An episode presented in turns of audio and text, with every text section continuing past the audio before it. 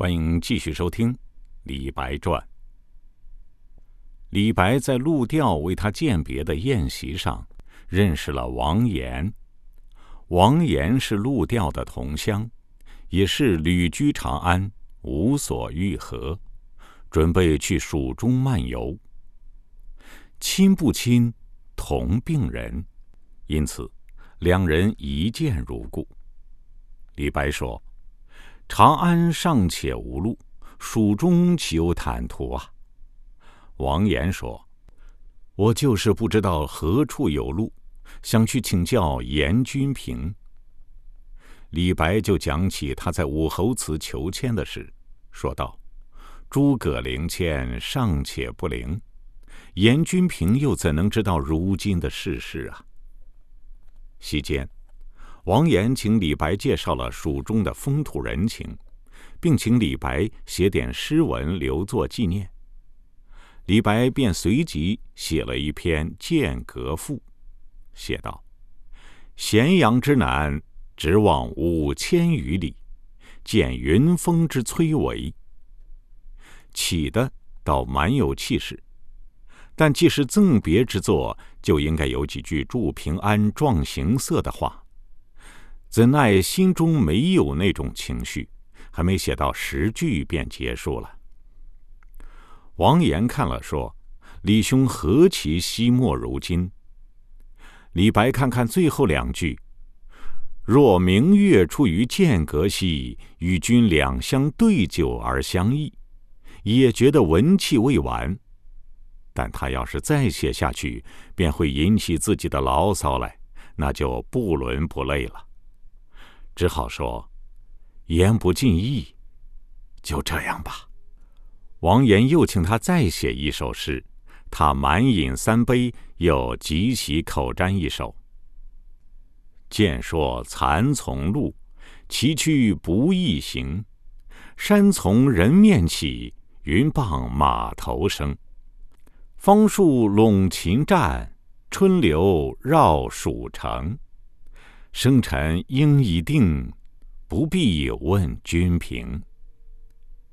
最后几句显然是借他人眼前的酒杯，浇自己胸中之傀儡。陆调深恐弹来弹去触动李白的愁肠，便说：“叫几个歌女唱几支曲子来佐酒吧。”王岩说：“歌女佐酒扫人清兴。”不如让小弟试弹一曲，向兄弟领教。李白马上鼓掌欢迎，并说：“我正想听支古琴曲，洗洗心中的烦笑。”王岩便叫书童捧来随身携带的古琴，脱去琴衣，支稳琴身，调好琴弦。只见他正襟危坐，凝神屏息，便动手弹了起来。这支曲子与众不同，一开始便起得很陡，好像奇峰拔地而起，壁立千仞，下临万丈深渊。然后是一段游丝般的声音，若断若续，回环往来，好像悬崖绝壁间的一条羊肠小径，时隐时现，蜿蜒上下。忽然又听得一阵繁弦簇结。似急雷震庭，如乱风纵横，随即又转变为余缓低沉，间或有几声清脆的叮咚，使人如入幽谷，如临寒泉。接着是反反复复的凄凄切切呼号奋发之声，像波涛夜惊，风雨骤至，又像龙吟虎啸，鸟悲猿啼。然后轻拢慢捻，长磨短挑，好像惊魂初定后的阵阵喘吁叹息，最后慢慢归于沉寂。琴声已经沉寂了好一会儿，李白才如从梦中醒来，问王岩道：“这支曲子叫什么名字？”王岩说：“古蜀道难。”李白说：“好一支古乐府曲子，可惜还没有能配得上他的词。殷坑等人的几首都太简陋了。陆调和王岩都说：“李兄何不给他配一首？”李白说：“回头试试看吧。”在离开长安的头天夜里，李白本想早些安寝，明晨好早些上路。但是哪里能够入睡？他便是给古蜀道难琴曲配词，借以消忧解闷。当他沉思中，一方面背诵殷坑等人的词句，一方面回味王岩的琴声时，古蜀道的岩石位图越来越清晰的出现在他的眼前，同时，宽广笔直的长安大道也出现在他的眼前。一会儿是古蜀道，一会儿又是长安大道；一会儿是长安大道，一会儿又是古蜀道。突然，两者合而为一，龙楼凤阁。变成了层峦叠嶂，桃红柳绿变成了枯藤老树，莺歌燕语变成了虎啸猿啼，承天门、朱雀门、丹凤门变成了一夫当关、万夫莫开的剑门。多日来潜藏在心头的种种难写之景，蕴积在胸中的种种难言之情。那些在他胸中翻腾的东西，一下子便都找到了他们的形象，争先恐后的从他的笔下涌出。噫吁吁，危乎高哉！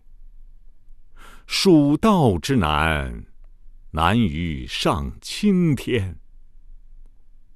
蚕丛及鱼凫，开国何茫然！尔来四万八千岁，不与秦塞通人烟。西当太白有鸟道，可以横绝峨眉巅。地崩山摧壮士死，然后天梯石栈相勾连。上有六龙回日之高标，下有冲波逆折之回川。黄鹤之飞尚不得过，猿柔欲度愁攀援。青泥何盘盘，百步九折萦岩峦。门深历经仰斜息，以手抚膺坐长叹。问君西游何时还？畏途谗言不可攀。但见悲鸟号古木，雄飞雌从绕林间。又闻子规啼夜月，愁空山。蜀道之难，难于上青天。世人听此，凋朱颜。连峰去天不盈尺，枯松倒挂依绝壁。飞湍瀑流争喧哗，拼崖转石万壑雷。其险也若此，嗟尔远道之人，胡为乎来哉？剑阁峥嵘而崔嵬。一夫当关，万夫莫开。所守或匪亲，化为狼与豺。朝避猛虎，夕避长蛇，磨牙吮血，杀人如麻。今城虽云乐，不如早还家。蜀道之难。难于上青天，侧身西望长咨嗟。乌丝栏间，笔墨狼藉，李白脸上涕泗纵横，一挥而就，写成了他的《蜀道难》。啊！蜀道难，蜀道难呐！何年何月，蜀道才能变成坦途呢？哪朝哪代才能结束报国无路的悲剧呢？五百年以后吧，一千年以后吧。李白站在渭水流入黄河处，站在风陵渡的峭岸上，望着滔滔流水，望着茫茫原野，望着苍苍天空，感慨着，思索着，梦想着。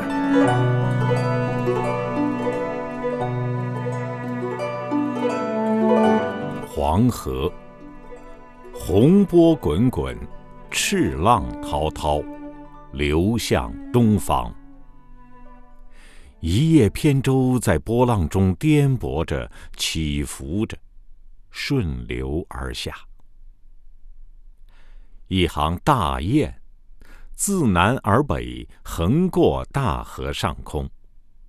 咿呀的鸣声引得船上的一个旅客探出头来，接着。他走出船舱，伫立船头，久久的观看大雁，一直到他们没入苍茫的原野，才低下头来，发出一声长叹：“唉，大雁都回去了，李白却有家难归。”一年前。上安州裴长史书末尾的得意之笔：“何王公大人之门，不可以弹长剑乎？”这时好似一柄利剑刺着他的心。他怕看见妻子的眼泪，他怕听见丈人的叹息，他更受不了许大郎的言语和脸色。他只好在外游荡着。梁园，又称梁苑。汉代梁孝王修建的园林宫殿，将近一千年过去了，已经只剩下一片败瓦颓垣，古木河池。就在这一片荒凉的遗址上，一个孤独的旅客在徘徊。他仿佛看见昔日这园中的高大平台上，梁孝王正在大宴宾客；他仿佛看见司马相如、穆成正在极席吟咏，得意的朗诵着他们的诗文；他仿佛看见台下的碧绿的水池旁边，伶人们正在轻歌妙舞。他正想走到他们中间去。忽然，这一切又都消失，只见一轮明月当空，照着一片废墟。他只有回到城里的酒楼上，借酒浇愁，借诗遣怀。李白离开长安以后，从黄河福州而下，来到这河南道梁宋一带访古。已经两个多月了。这两个多月中，他一直郁郁寡欢，失望和悲哀沉重的压在心头。他多想把它们一下子吐出来。阮籍的咏怀诗突然出现在他的脑际，他便拍着栏杆吟咏起来：“徘徊蓬池上，环顾望大梁。”渌水扬洪波，旷野莽茫茫。羁旅无愁癖，俯仰怀哀伤。吟着吟着，他恍惚觉得眼前一片洪波浩荡。啊，我的故乡在哪里？我的前途又在哪里？阮籍的诗非但不能为他消忧解闷，反而使他更加感慨。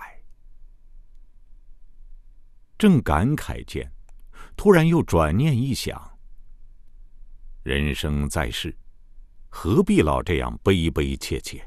还是及时行乐吧。于是随手拈起盘子里盛着的新鲜的杨梅，蘸着雪白的无言，就着酒连饮数杯。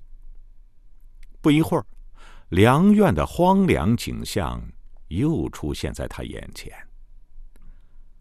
啊！梁孝王的宫阙已经不复存在了，司马相如们也不等我就去了。到哪里去找他们呢？司马相如未遇汉武帝时，还有梁孝王赏识他。我呢，连梁孝王这样的人也找不到。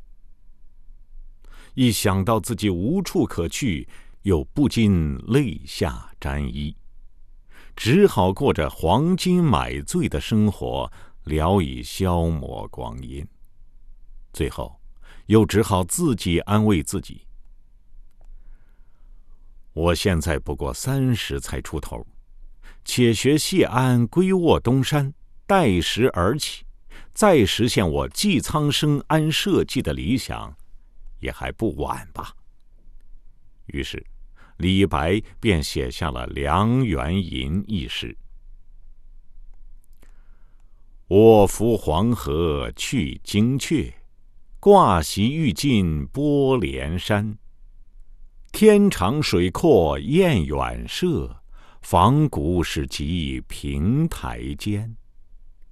平台为客忧思多，对酒随作梁园歌。”却忆蓬池软宫宇，阴吟露水扬洪波。洪波浩荡迷旧园，路远西归安可得？人生达命岂暇愁？且饮美酒登高楼。平头奴子摇大扇，五月不热宜清秋。玉盘杨梅为君设，无言如花搅白雪。迟言祭酒但饮之，莫学夷其事高洁。昔人豪贵信陵君，令人耕种信陵坟。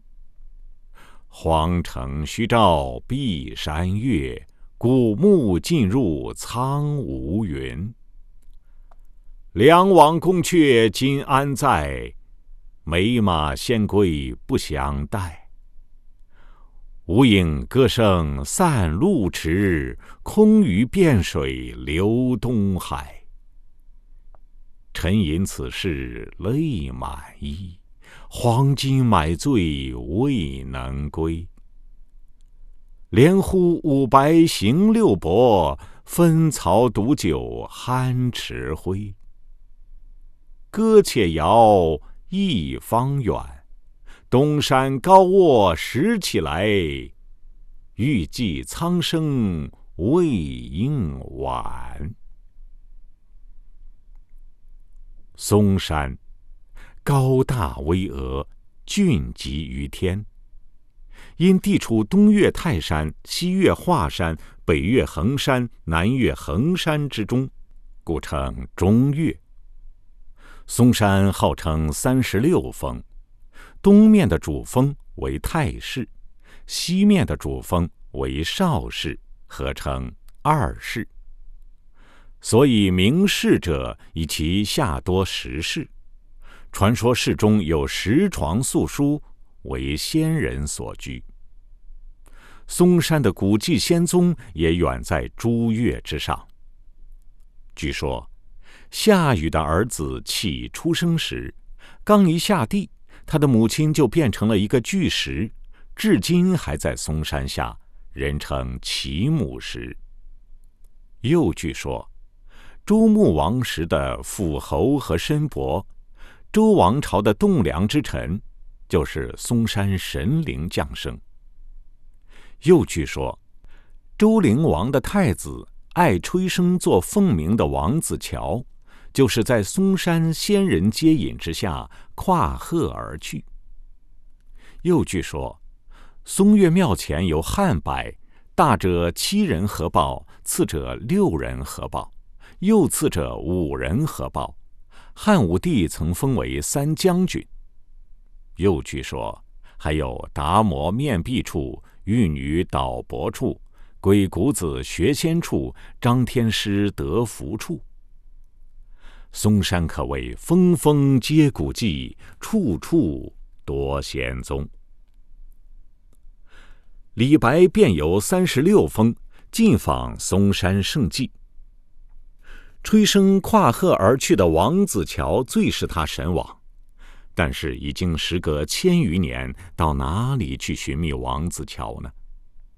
他听说，有一个女道士，人称焦炼师。是齐梁时人，已经两百多岁了，看起来却只像五六十岁的样子。住在少室山下的石室中，不食五谷，唯餐食髓。身轻体健，行走如飞，千里之遥，朝发夕至。于是，他便在嵩山中到处访求这位当代的活神仙。但他在嵩山中找了好些日子，只看见山岳好像是他的小径，只听见松风好像是他的琴声。一年开三次花的贝多树落了又开，他最终没有找到这位活神仙的踪迹。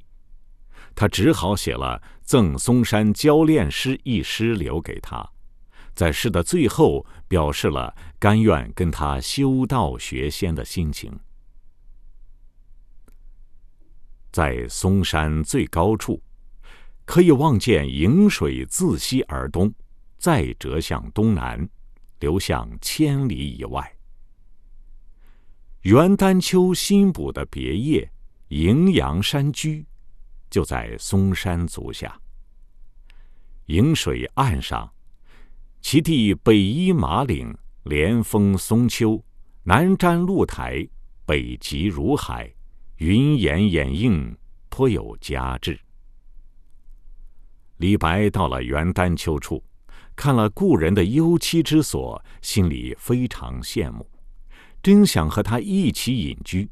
于是接连写了几首诗送给丹丘。丹丘又特地请李白将其中一首五律题元丹丘山居写成一个大幅横批。请工匠装裱了，悬挂在他山居的草堂壁上。这首诗这样写道：“故人栖东山，自爱秋鹤美。青春卧空林，白日游不起。松风清金秀，石潭洗心耳。”献君无分轩，高枕碧霞里。